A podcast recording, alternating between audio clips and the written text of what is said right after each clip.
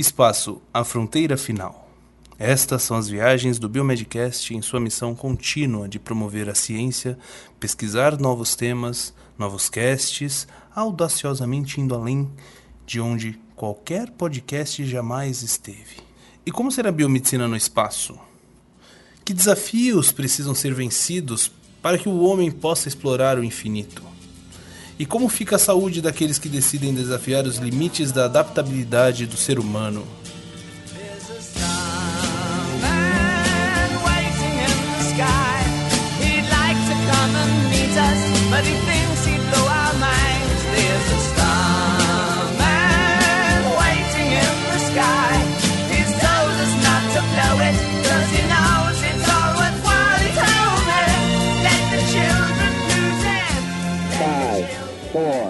Three, two, one, zero. All engine running. Fala galera, está no ar mais um episódio lindo e maravilhoso do Biomedcast. Sejam todos muito bem-vindos. Aqui quem fala é o Otávio e hoje eu falo diretamente de Foz do Iguaçu. Oh, Sejam todos muito bem-vindos. Opa, muita água aí, hein? Eita! E aí galera, aqui quem fala é o Bruno, aqui de Goiânia, e hoje a gente vai viajar. Fala galera, aqui quem fala é o Luiz e hoje a gente vai ter um podcast sensacional para ir além do infinito. Vamos então na fronteira final. É isso aí. Isso aí. E quem fala aqui é o Rogério de Curitiba. E eu quero acreditar, hein? eu quero acreditar. Vamos lá. Pessoal, então qual que é o tema de hoje que a gente vai falar mesmo? Pessoal, entender certinho. Pois é, vamos falar sobre pesquisa no espaço, né? Pesquisa espacial, saúde, pesquisa em pesquisas em saúde no gravidade zero. A gente vai falar aí um bastante sobre pesquisa. Como que é? Tem uma palavra que define isso muito bem. Qual que é, Luiz? Medicina Olha, espacial? É, medicina espacial é o nome mais correto. Ou biomedicina espacial. Temos que trazer para puxar um pouquinho a nossa sardinha, né, pro nosso lado. Graduação em biomedicina espacial. Daqui a pouco vai ter, hein? vamos, vamos criar um, curso de pós. É lá na, na SpaceX ainda, no campus. É, vou falar, vou falar lá com o Elon Musk. Mandar e-mail para ele, para ele nos ajudar com a criação desse curso de pós aí à distância. Patrocinar nós. É, é a distância lá do, do espaço, né? Mas é, é AD mesmo. Bem né? a distância. É AD mesmo. Seguinte, pessoal, então antes da gente começar a falar especificamente aí da, da medicina, da biomedicina no espaço, acho legal pegar um pouco do contexto de onde a gente está hoje, o que, que a gente já tem de experiência no, é, com essa relação do ser humano querer explorar o, além do, do nosso planeta, né? Além da Terra. A história mais antiga que a gente tem notícia é a história do Ícaro, né? Acho que todo mundo aqui já ouviu falar, né? Que o Ícaro fazia lá umas asas e tal para ele voar o mais alto que ele podia. Quando ele chegou lá em cima, as asas dele derreteram, ele caiu e morreu, né? Então começa aí já. Né?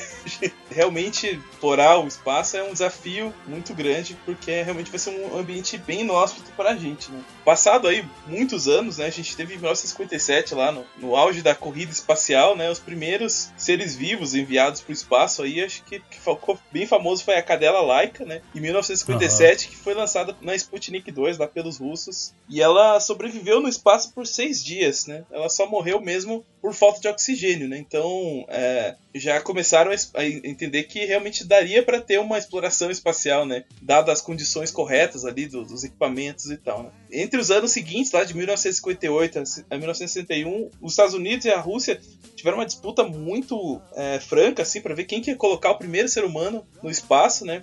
Nos Estados Unidos fizeram a bateria com mais de 500 pilotos, com vários testes e tal, e selecionaram ali 18 pessoas, né? Enquanto os Estados Unidos estava selecionando o pessoal, a Rússia já tinha levado, mandado lá o Yuri Gagarin em 1961 e foi o primeiro é, ser humano a orbitar a Terra, né, na missão Vostok 1. Isso em 1961. E alguns anos depois, em 1969, Neil Armstrong, lá, o americano, foi o primeiro homem a pisar na Lua, né? Tava na missão Apollo 11, que foi, acho que foi o marco, assim. Que muitos dizem que foi filmado pelo Stanley Kubrick, né? Num estúdio lá é. na Califórnia. Controvérsia. Mas né? aí já, já é outro assunto para outro podcast, né?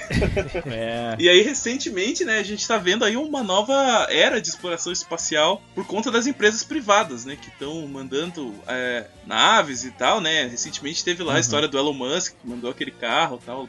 Mandou o Tesla Motor lá pro espaço. Então, sei, pessoal, o que, que vocês acham dessa história toda? Linda, maravilhosa.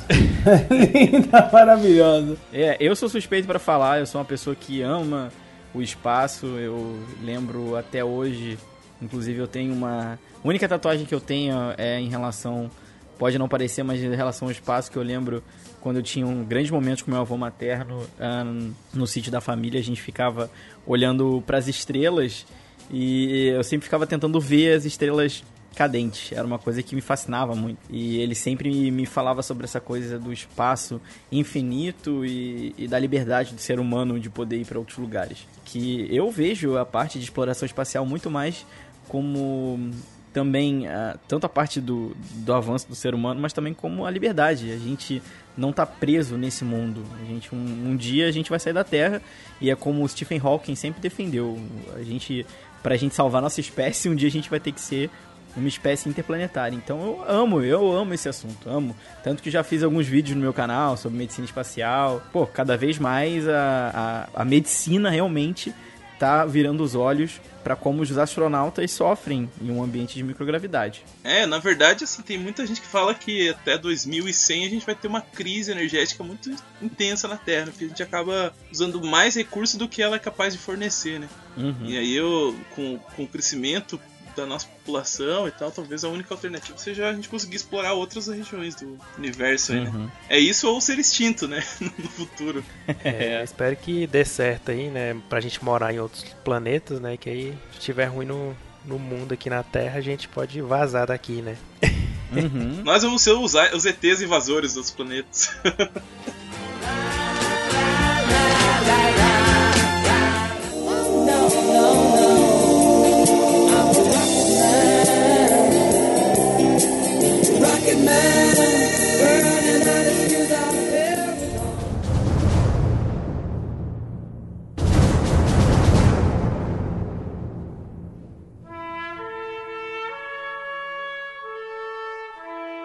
E para começar esse assunto sobre biomedicina espacial, as pessoas podem estar se perguntando, né? O que será que esses malucos biomédicos vão falar sobre o espaço? Mas a gente tem que né, demonstrar um pouco dos nossos conhecimentos para essa área, biomedicina espacial, medicina espacial, como vocês quiserem chamar.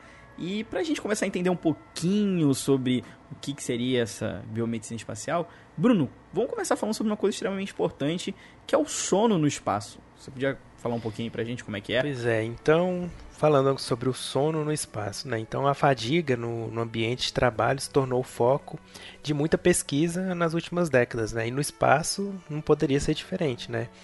É, a, a, última estatística que foi realizada em astronautas né, ocorreu na, na época do ônibus espacial, sendo que 19 a 50% dos astronautas americanos utilizaram medicamentos para o sono. E as equipes reportavam distúrbios do sono nos primeiros e nos últimos dias das missões, né, muito provavelmente causados pela síndrome de adaptação ao espaço. O estado de excitação também, já porque pensa, né? Você tá lá no espaço, você deve estar tá feliz, né? E também o, por causa do barulho. Né? Então, é, por mais que o espaço seja silencioso, a estação espacial né, é barulhenta por causa da ventilação e de outros equipamentos motorizados também. Então, um ambiente com nível de ruído de 74 a 76 decibéis por mais de 10 dias pode reduzir a concentração do indivíduo e até causar problemas temporários de audição. Né? Então pensa um astronauta com aquele barulhão todo lá no ouvido. Né? E aí, como já foi dito, né, uma grande proporção dos astronautas possuem problemas para dormir, como insônia e fadiga causada pela noite mal dormida. As consequências podem ser ruins, né, como a diminuição da atenção e sonecas espontâneas. Né? Então a pessoa está lá do nada, começa a dormir inclusive no meio de experimentos complexos e tarefas manuais que necessitam da máxima concentração daquela pessoa. Bom, então agora a gente vai falar sobre algumas das principais causas dos distúrbios do sono dos astronautas. Bom, então, pessoal, a gente vai falar sobre uma coisa também que é um grande problema para os astronautas. Inclusive, a gente acontece isso aqui na Terra, mas para os astronautas é um pouco diferente, que é a desincronização circadiana. Pode parecer um nome meio estranho, mas a gente sabe que dormir no espaço pode ser bem difícil, principalmente pelo ambiente de microgravidade, temperatura, barulho, qualidade do ar, hidratação, estresse e outros fatores. Porém, um dos principais responsáveis é a desincronização circadiana associada com ciclos de luz e escuridão muito reduzidos. Isto é, como a estação espacial está em uma órbita, o Sol, teoricamente falando, não está em uma posição fixa referente à ISS, já que ela está se movendo em uma órbita a aproximadamente 27.724 km por hora. Isso faz com que ocorra o aumento e a diminuição de luz constantemente. A sincronia circadiana se refere ao alinhamento do dia a dia da pessoa com seu ciclo do sono mais o ciclo de luz e escuridão. Isso na Terra corresponde a 24 horas. Quando esse ciclo sofre algum distúrbio, há uma redução no tempo do sono, aumentando a motilidade do intestino, reduzindo o estado de alerta e produzindo labilidade emocional, também conhecida como humor instável. Existem estudos de sincronia circadiana que mostram que atividades cognitivas são melhores executadas pela manhã e atividades psicomotoras à tarde. Lembra quando eu comentei que o ciclo de luz e escuridão na Terra é de 24 horas, mas que a ISS está se movendo tão rápido que o Sol não tem mais essa referência? O ciclo para os astronautas é de 90 minutos. Ou seja, é como se eles vivessem 16 dias terrestres em 24 horas. O ciclo circadiano é completamente afetado pelo ambiente, desde a luz solar até hábitos sociais. O nosso organismo precisa se adaptar ao espaço, isso é um fato. Porém, existem alguns fatores, como o sono, que precisam ser respeitados. E o que os astronautas fazem então? Eles precisam se adaptar ao ambiente, porém respeitando a sua biologia. Especialistas em sono perceberam que criar uma rotina de trabalho e descanso seria uma boa opção para os astronautas.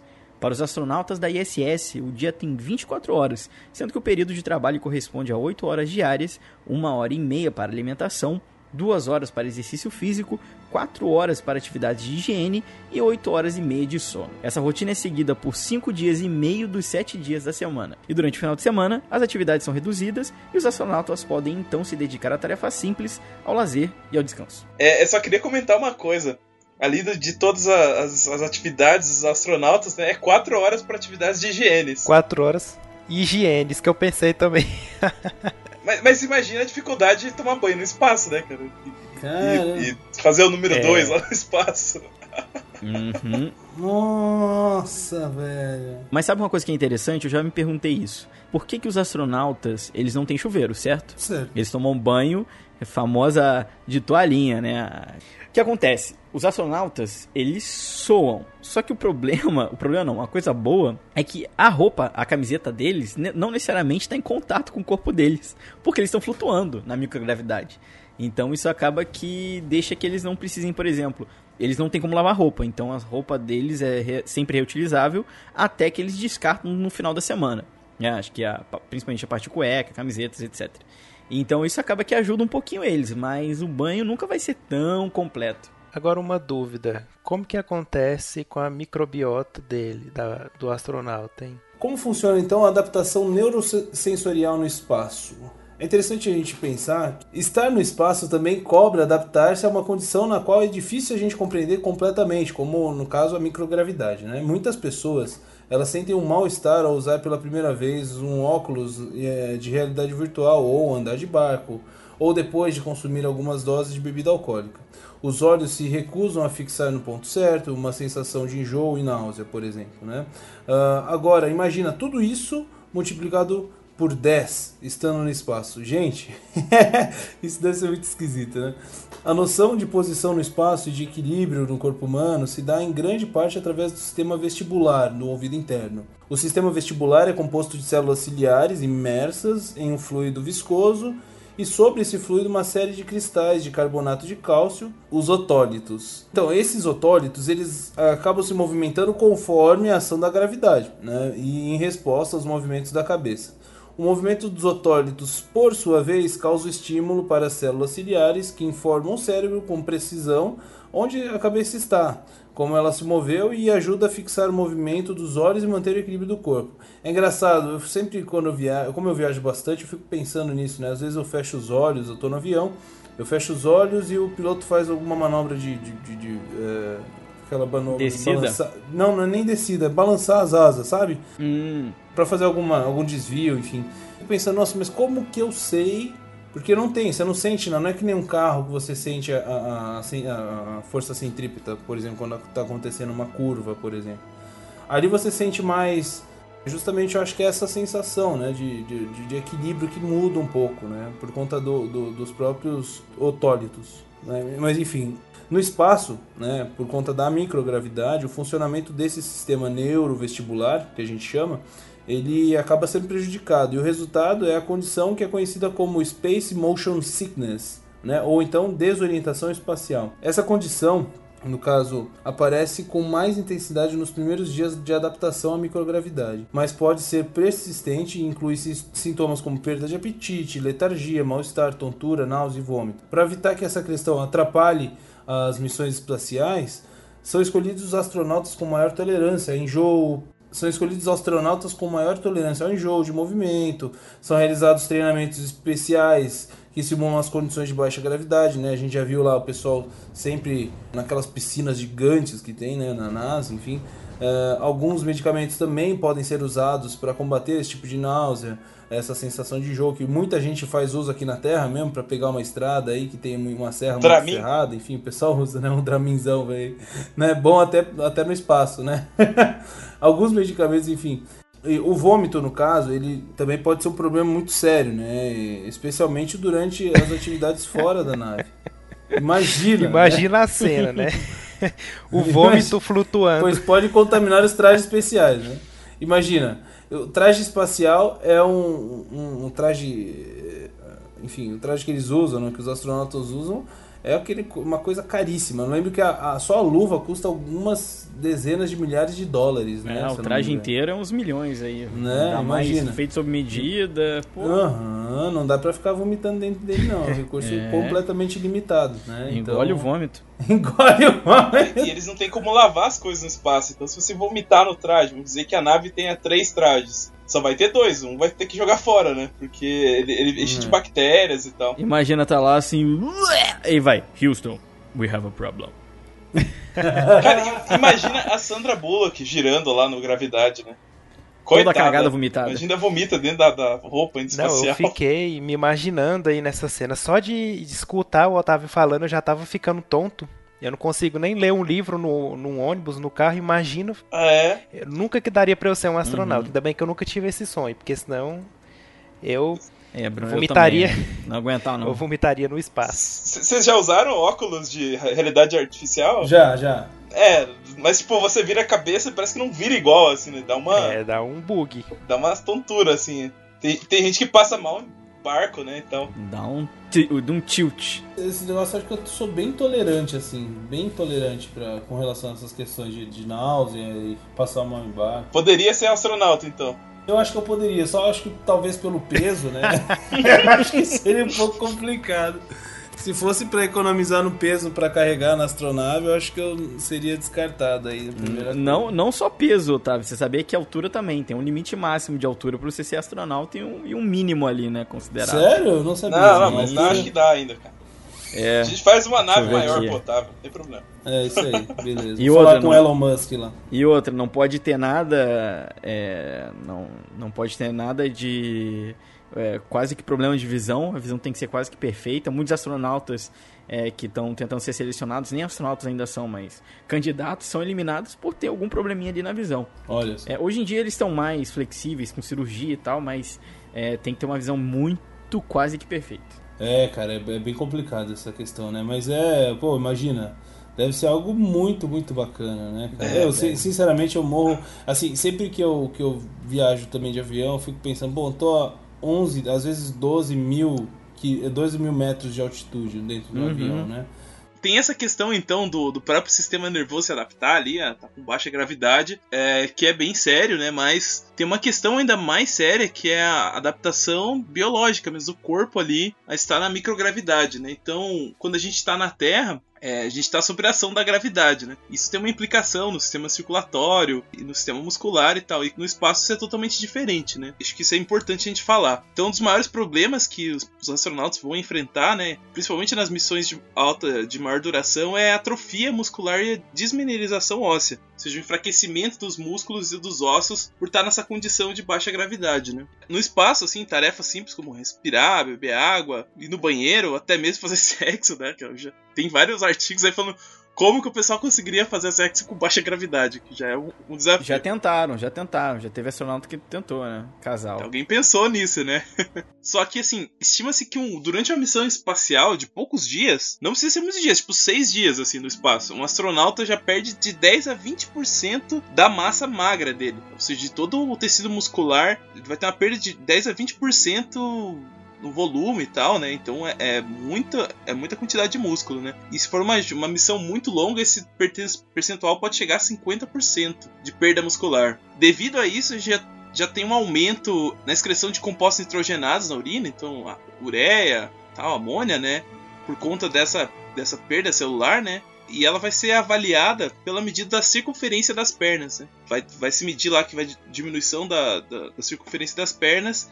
Geralmente vai ter diminuição da massa muscular e as fibras que restarem lá vão ter a força e estrutura dela reduzida. Né? Além dessa parte muscular, também o astronauta vai perdendo massa óssea, né? Então, mais ou menos na ordem de 1 a 2% de mineralização óssea vai ser perdida durante o mês. Isso aumenta bastante o risco de fratura, de artrites, de problemas assim. Né? E também causa um problema secundário que a pessoa começa a excretar né, mais cálcio. Então o cálcio começa a sair mais na urina e isso também pode causar os problemas para o rim, para outros órgãos ali. E aí, nesse caso, um dos principais métodos para avaliar se está perdendo ossos, se está perdendo massa muscular, é a densitometria óssea, né? Que é aquele exame com raio-x duplo, assim, que ele faz toda a varredura do corpo para ver onde que tem mais osso, onde que tem mais músculo, né? E se teve mudança na estrutura desses ossos, dessas fibras musculares, daí tem que ser visto por ressonância magnética, né? O que o pessoal faz para evitar essa perda óssea, essa perda muscular, é fazer um programa rígido de exercícios que, como a gente já comentou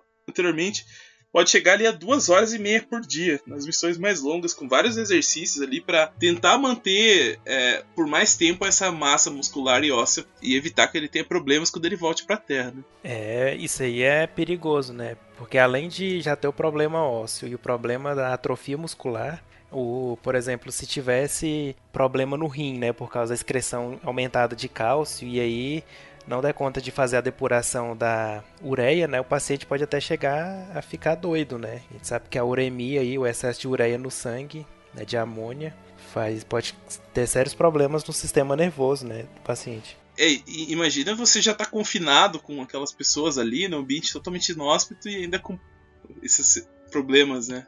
Pois é, é bem sério isso, hein? Então o, o, risco é realmente a gente sabe que os astronautas eles já sabem que é uma missão com risco de vida a partir do momento que eles colocam o bumbum deles ali na, na Soyuz para chegar aqui na estação espacial, né? Aquele foguete já, já começa ali o problema. Essa é a parte mais perigosa, né? Eu acho o lançamento, a descida e a subida, né? Acho que é a descida também, né? O retorno, o retorno para a Terra né? não é muito fácil também não. Mas é, e isso é uma coisa bem interessante porque aquele uh, Scott Kelly, que é um, um, astronauta é bem conhecido da NASA, foi aquele que passou aí a, uma missão um ano no espaço. Foi bem interessante porque era muito difícil para a NASA tentar entender é, o efeito, por exemplo, o efeito de uma pessoa que está aqui na Terra com o efeito de uma pessoa que está lá é, no espaço, principalmente porque a gente não tinha um controle muito bom, a parte genética e tal. Mas o Scott Kelly tem um irmão gêmeo, que é astronauta também. O Scott Kelly então ficou um ano no espaço, enquanto o irmão dele estava então um ano aqui na Terra. E isso foi extremamente importante interessante. A NASA ainda está colhendo os dados, fazendo pesquisa para tentar entender essa diferença no, no, organismo desses dois irmãos gêmeos, inclusive essa parte de, de perda óssea, a parte também do DNA, se mudou, se alterou. Então, muito interessante o que a NASA vem fazendo aí para tentar entender um pouco mais sobre, né, sobre, esses, sobre esses problemas que uh, os, os astronautas acabam desenvolvendo por naturalidade no espaço. É muito, muito interessante. Bom, então, além disso tudo, né, de problemas musculares, ósseos, neurológicos, né, ainda tem os efeitos cardiovasculares que toda essa microgravidade exerce, né? Então, quando o astronauta está exposto a essa microgravidade por longos períodos, né, também vai causar alterações na maneira pela qual o sangue circula pelo corpo, né? Então, um conjunto de sintomas conhecido como intolerância ortostática pós-voo né, aparece em aproximadamente dois terços dos astronautas que voltam para a Terra. E esses sintomas incluem taquicardia, hipotensão arterial, tontura e até desmaios. Também é percebida uma redução na capacidade de realizar os exercícios físicos. É, a problemática está principalmente relacionada com algumas mudanças no fluxo do sangue no organismo, especialmente na habilidade dos vasos de contrair e dilatar e na função cardíaca. A distribuição dos líquidos pelo corpo é alterada né, pela ausência de gravidade. Né, a gente sabe que a gente precisa lá daquele da, da gravidade na né, atmosfera para poder ter essa circulação boa. Então, quando os astronautas voltam para a Terra, né, o organismo precisa de um tempo para se readaptar àquela força gravitacional que atrai os fluidos para baixo. Né? Para reduzir esses efeitos, na volta ao planeta, né, os astronautas uhum. devem realizar exercícios para fortalecer o sistema cardiovascular e outras medidas também incluem o uso de câmaras de pressão negativa que forçam o fluxo de sangue para os membros inferiores. Então, mais problemas aí, né? É, essas uhum. câmeras de pressão negativa é como se fosse uma calça de pressão, assim, que faz um vácuo ali dentro para tentar puxar a circulação para baixo. Uhum. Acho que a pessoa tem que ser bastante é. resistente para passar por tudo isso, né? Porque senão. E tem uma questão também, não sei se vocês viram. O, o, a gente já falou do Gravidade, né? Que a Sandra Bullock sai do, do, da nave, vai nadando e levanta e sai andando e tal, né? Uhum. Normalmente os astronautas, quando eles voltam pra Terra, eles não conseguem sair de dentro da, da nave porque, por conta desse problema mesmo aí da circulação sanguínea. É verdade. Eles têm que ser carregados. Então fica. É. Uhum. Eles têm que ser, ser, ser tirados de dentro pra, e, levados no colo ali, né? Vocês podem ver, né? É, precisa vir uma equipe para tirar eles ali de dentro, porque eles não conseguem sair sozinhos na maior parte das vezes, né? Coloquem no, no, no YouTube, né? Normalmente põe lá Astronaut Return. Normalmente é em inglês que vocês vão achar. Os caras sendo puxados de dentro da cápsula para fora. E porque eles não conseguem sair, eles não têm é, essa, essa força, essa circulação. Impressionante. O cara, o cara volta pra, pra terra sem músculo, sem osso e sem circulação sanguínea. O coração louco. E largando as coisas no chão. É. Pois é. Eu li, a, eu li a biografia do Scott Kelly, que ele conta sobre o ano e espaço.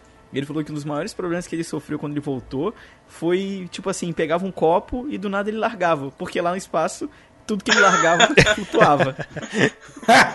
Ai, que engraçado. Ele, diz, ele disse na biografia dele que era uma desgraça. Quebrou todos os cristais da casa.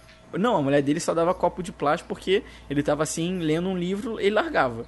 Ele tava com uma coisa na, na mão, ele largava, era involuntário.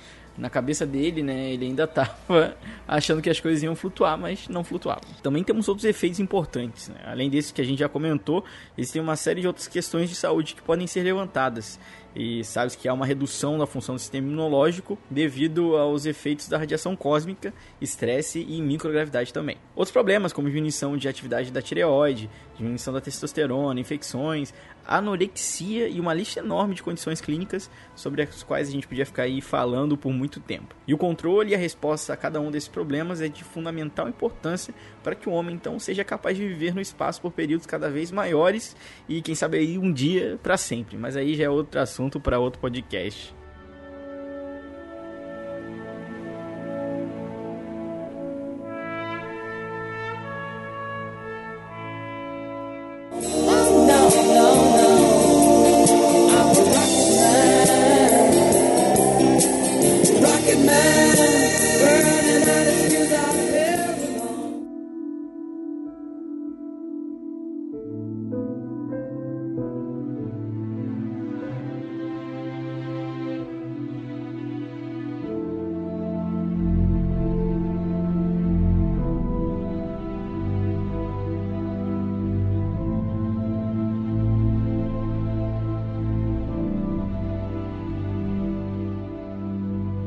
Mas e aí, gente? Como é que a gente faz para, já que tem tanto problema, pra, sei lá, viver no espaço ou ir para lá, né? É, vai ser difícil, viu? Pelo que eu tô vendo aqui, complicado. Houston, we have a problem. É difícil, mas não vai ser impossível. Acho que um, uma das coisas mais importantes pro, pro ser humano, agora falando uma coisa mais futurista, é a gente tentar entender como é que a gente vai conseguir é, estabelecer uma colônia autossustentável. Isso é um grande problema. A gente não tem como levar água para o espaço numa nave espacial é. toda vez pedir suprimento de água. Então, provavelmente a gente vai ter que ap aprender a gerar a própria água no espaço. Outra coisa tem o fato do oxigênio. A gente precisa dele para respirar e viver.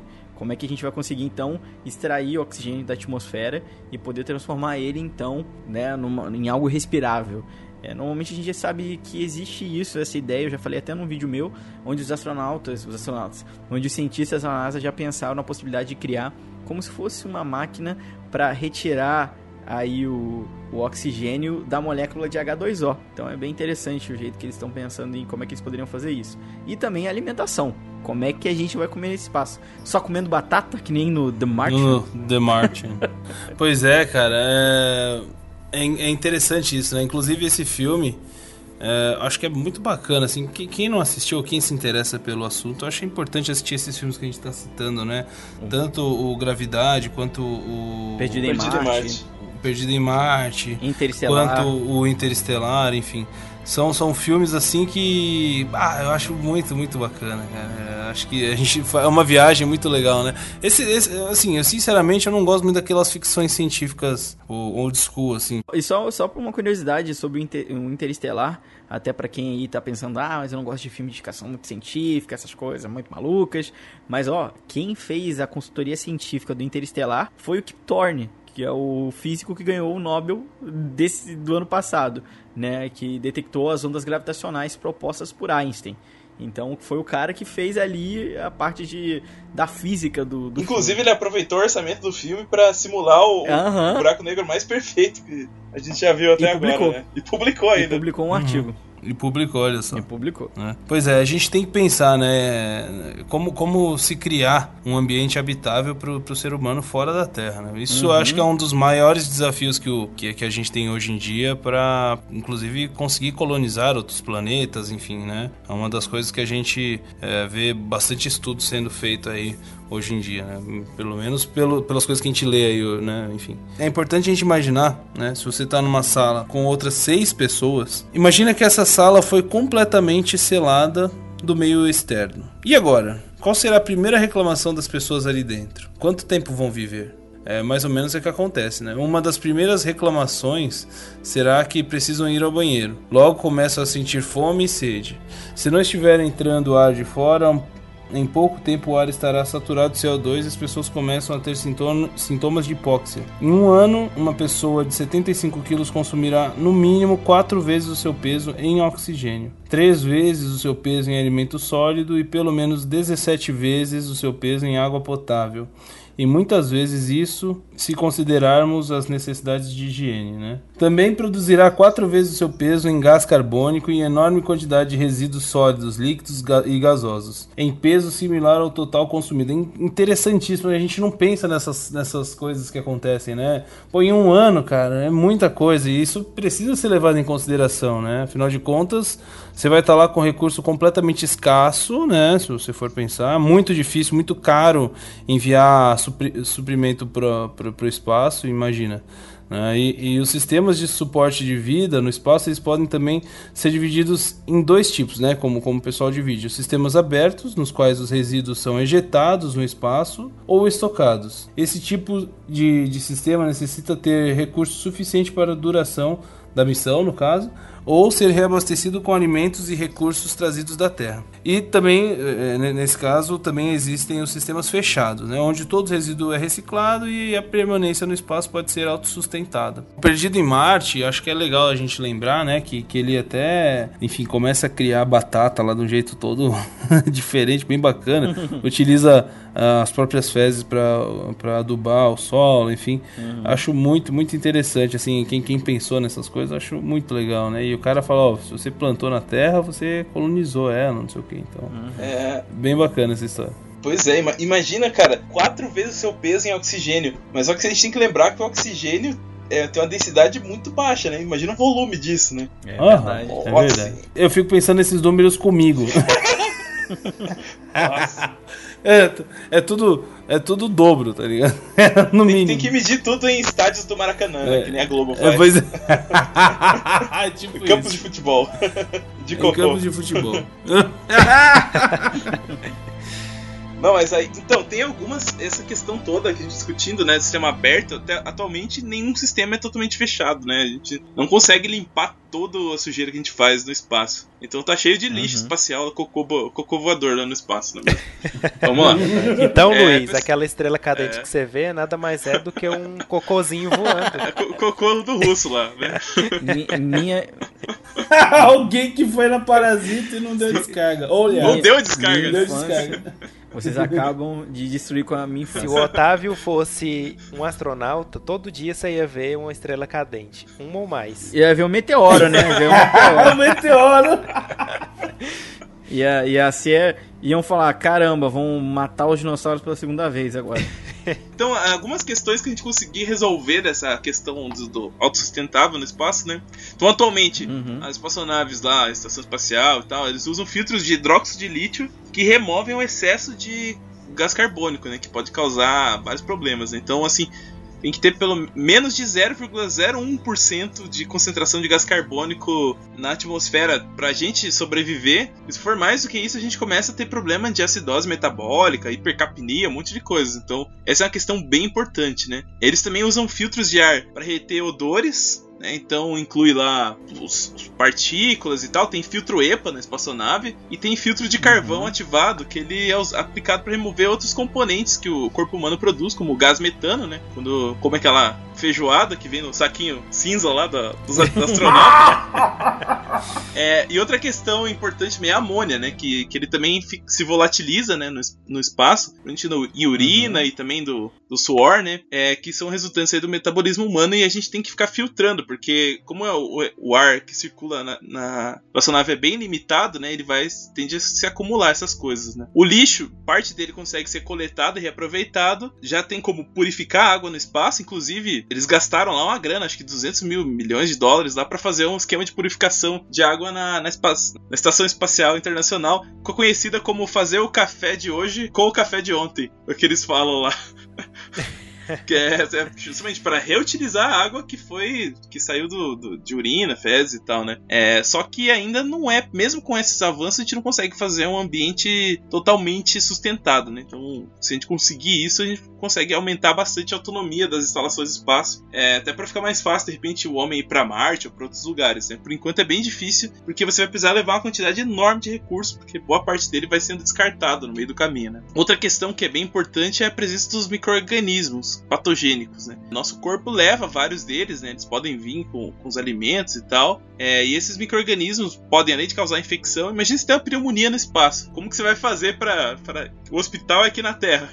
Complicou, né? Imagina uma gastroenterite. Nossa, acho que deve ter acontecido. É. Pelo que eu vi na- nas referências, tem lá os registros de casos já, né? Até porque esses micro-organismos eles vão estar presentes nesse ar que não se renova muito, eles podem causar a degradação dos alimentos, alergia, fazer várias toxinas que vão ficar no ar e tal, né? Então, pessoal, não sei se vocês sabem, lá na estação espacial eles coletam amostras de ar, de água, de superfície, de alimento, e lá eles têm analisador de biologia molecular, imunoquímica, é, ELISA, microscopia eletrônica, até cromatografia gasosa e espectrometria. Na verdade, assim, quando a gente pensa em estação espacial, ele é um laboratório de pesquisa mesmo, não, tem outra forma. Nossa, eu quero. Podia, podia abrir um concurso lá, né? Pro biomédico pra gente trabalhar lá, né? É, não, não, a gente, vai, a gente vai achar um monte de equipamento lá que a gente sabe usar, com certeza. É Basicamente, é um dos lugares que mais sai publicação científica, né, na, na estação espacial. É, e aí, quando eles acham alguma normalidade, tem protocolos de quarentena, desinfecção e tal, faz lá um alarde, porque realmente é muito perigoso, né? Imagina num ambiente fechado você ter um, um, um- se alastrar alguma bactéria perigosa, né? Acho que pode ser um desastre, né?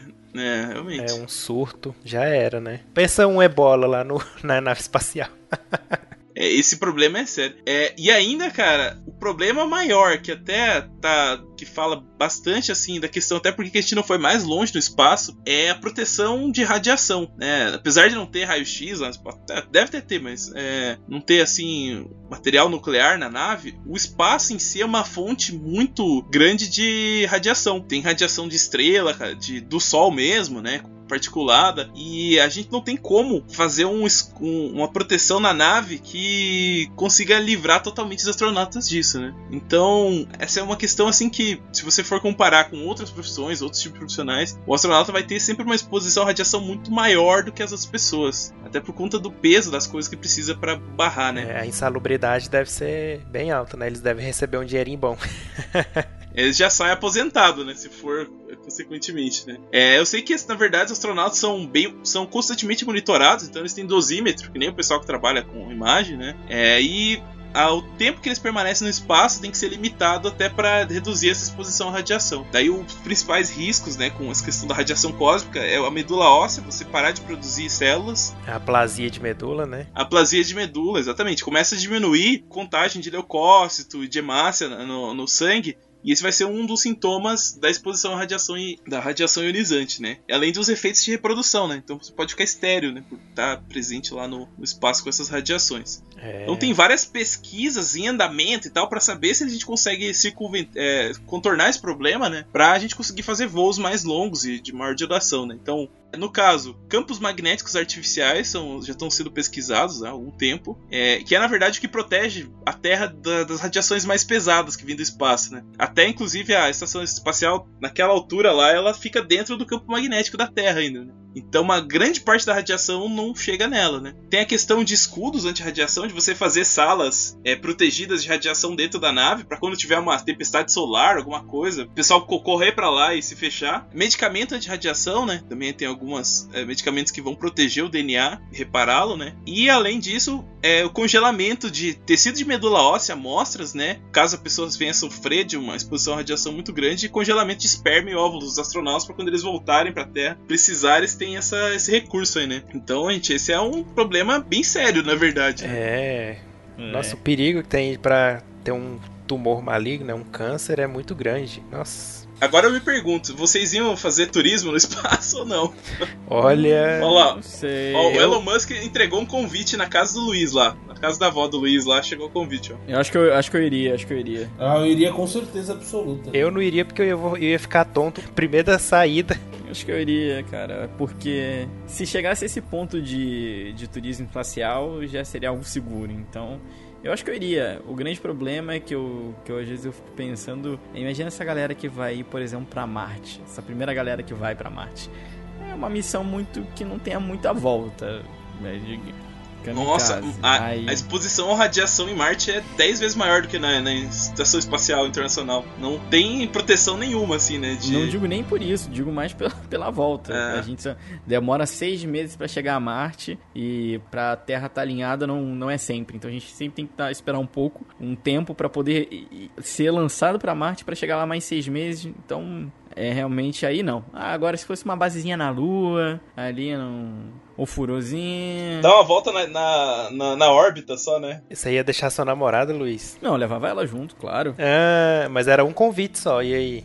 E agora? Complicou, hein? Aí é, aí é, não, ele não ia dar um convite, pô. Ele ia falar, pô, Elon, sou teu fã, cara. Pô, descola aí. Um... Ela deve escutar o cast. Eu, eu, só imagino o tamanho do contrato que você vai ter que assinar, tá ligado? Ah, não me responsabilizo se explodir a nave, se, eu, se eu ficar estéreo, se meus músculos morrer, é. se na volta pra terra é. não conseguir andar. Se eu pegar uma infecção, ter aplasia de medula, se eu definhar... Se eu derrubar o celular quando eu voltar pra casa achando que tá, vai flutuar. Nossa. É... Isso aí. Cara, é. eu acho demais isso, Eu acho demais, sem brincadeira. Eu acho... Nossa, imagina, cara, que coisa animal você poder viajar naquela velocidade, vá conhecer o mundo inteiro em uhum. várias vezes durante o dia, assim.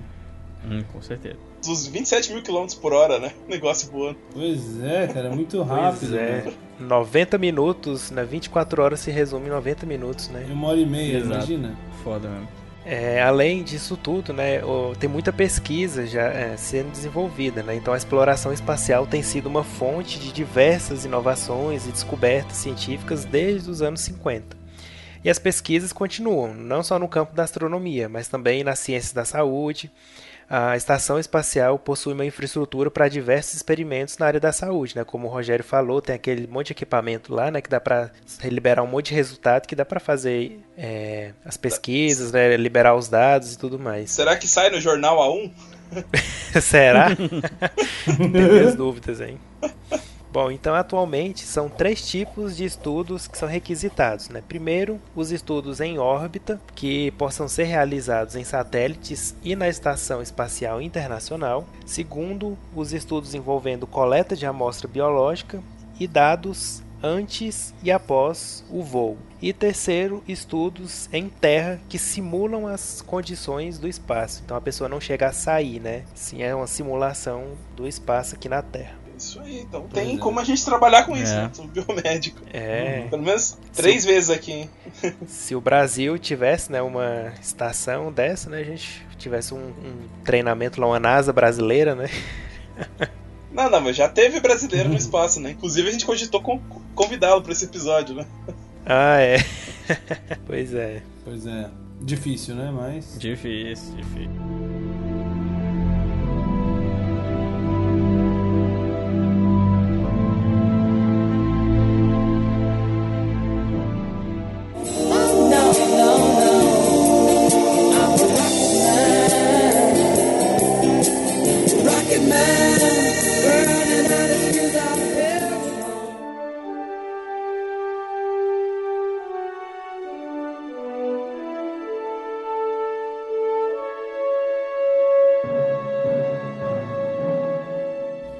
Aí, vocês gostariam de, de, pesquisar no espaço, alguma coisa assim, cara? Vocês têm alguma ideia? Ao infinito e além! Cara, se o passaporte para ir para lá fosse a pesquisa, eu iria tranquilamente, eu viraria doutor ou... Pesquisava até biomol, né? eu ia tentar entender como é que a microgravidade afeta a proliferação das nossas células tronco, como é que é essa esse desenvolvimento de células tronco no espaço que na verdade isso já é feito. Tem um pesquisador que mandou as suas células tronco para o espaço lá para os astronautas estudarem e ainda não tem resultado. Mas eu faria a mesma coisa que o cara fez. Ia ser interessante saber isso. Pô, imagina legal. É, eu iria estudar mais a parte hematológica, né? Ver como que os parâmetros hematológicos desse paciente, né? Medula óssea também, né? Nós pensamos uhum. fazer uns mielograma lá, do, acompanhar a evolução, isso é bem massa.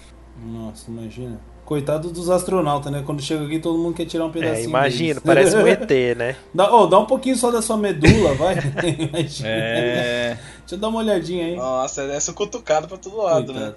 né? É, cara, mas eu acho que é, é muito bom a gente falar do espaço mas a gente tem que sempre lembrar que a gente tem que primeiro também cuidar aqui da nossa querida Terra, né? Nosso único lar, por enquanto. É, que não tá fácil então... chegar pro espaço não, né? Depois disso tudo que a gente falou aqui, acho que muita gente que tinha sonho de ser astronauta vai repensar bastante. Verdade. Passar por pois isso é. tudo, na ida, na volta, lá dentro. Olha, isso é só a parte medici é, de medicina e biomedicina, né? Fora o que deve ter uhum. de outros aspectos aí, né? Com certeza. Psicológico, uhum. nossa, psicológico deve ter demais, né? Com então, certeza. pelo que eu vi, tem uns casos do pessoal que ficou meio, meio perturbado, mas a maior parte do pessoal é, é mais assim, fica meio deprimido com o isolamento, né? Tem distúrbio de sono, umas coisas assim que é mais, uhum. é mais é, relatado, né? Uhum. Mas eu acho que, tipo, até pra psicólogo ir pro espaço deve ser uma, uma experiência legal, assim, né? De, é. pesquisa. Aqui a gente falou lá do gravidade, já tem experimentos lá crescendo plantinha na estação Espacial Internacional. Uhum. Eu só não sei se eles usam cocô humano ou não, né? Com adubo. Eles já comeram um alface, um alface nascido na ISS, eles comeram. Tem, tem as fotos. É. Eles comeram alface. Eu, eu imagino que no, no futuro, quando a gente for tiver estações espaciais maiores, vai ser tipo um cinturão assim de plantas uhum. e tal para fixar oxigênio, né? E alimento e uhum. tal, e o pessoal ali no meio, né? Tentando sobreviver ali. Não sei como é que. Uhum.